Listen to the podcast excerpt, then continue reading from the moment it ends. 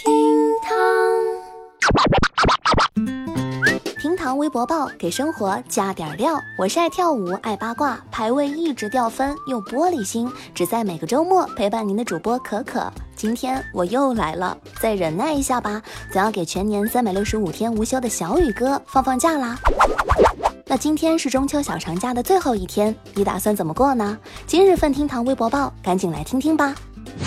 微博两千三百九十三万人关注，我国泡面市场大幅回暖。中国方便食品大会数据显示，其中方便面行业经过转型升级，焕发出了新的增长动力，销售已经增至全球近四成。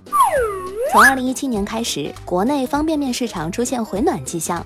世界方便面协会预测，二零一九年中国方便面销售有望维持在四百亿份以上。看这条热搜啊，就有网友表示，其实以前都不吃泡面的，觉得不健康，最近也吃了好几回了，没有其他原因，只是因为穷。太难了。还有网友开始回味了泡面的味道，火腿肠加泡面味道还是很好的，再加个鸡蛋，那味道香极了。可可觉得啊，那个方便面的黄金时代又回来了。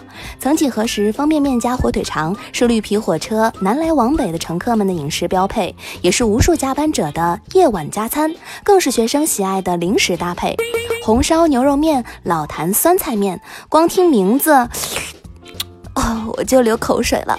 在听节目的您，最近吃泡面了吗？吃了什么口味？来和我分享一下吧。啊，真香！哎呀。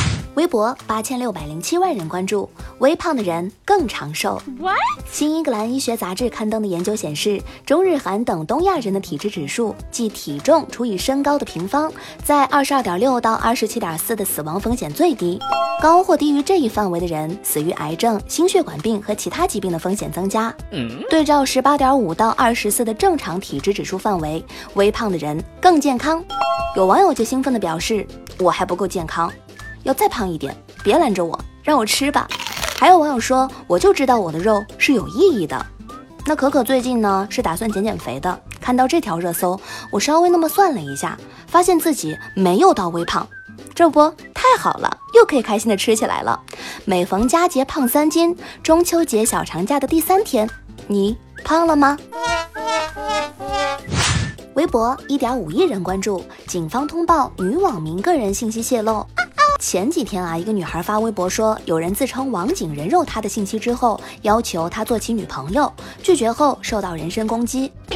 郑州警方发布了警情通报，此事非网警所为，是女孩的男朋友想测试女友忠诚度。涉事三人涉嫌寻衅滋事被处罚。闹得沸沸扬扬的网络事件，最终被证实不过是一场闹剧。有网友就说，还测试忠诚度呢，这会儿测出来了吧？管几天在里面好好测测。还有网友直言，甭测了，在一起过吧，你俩别祸害别人了。对于之前错怪警察的网友，也认识到了当代上网的新原则：事情没有明了之前，绝不站队，不然打脸的时候会好疼的。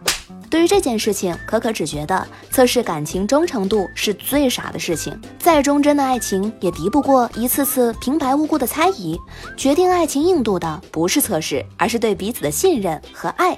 不要去相信乱七八糟的测试，一点一滴生活的细节才最真实。然后我想你。微博一千一百八十万人关注，校外托管一学期五千元仍一位难求。在广州呢，有家长反映，这个学期以来啊，校外托管机构几乎爆满。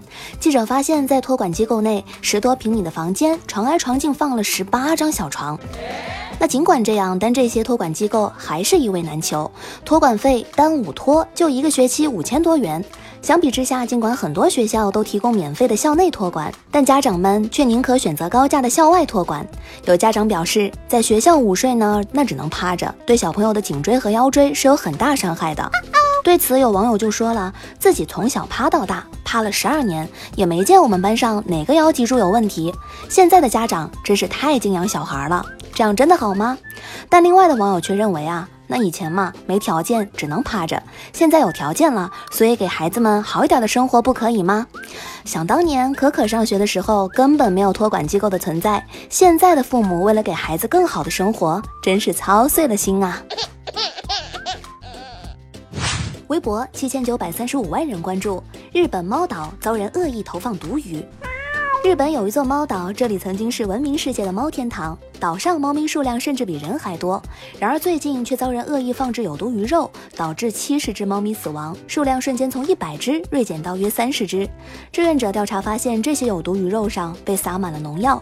目前福冈当地动保团体正在搜索证据，准备提起刑事诉讼。对此，网友都纷纷表示：“真的太可恶了。”简直丧心病狂！哼，可可看到这些猫猫，心都化了。这么可爱，凶手怎么能下得去手啊？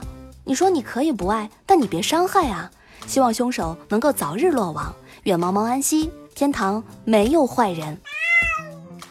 以上就是今日份厅堂微博报。如果您觉得咱这个节目还有点意思，欢迎您点击订阅。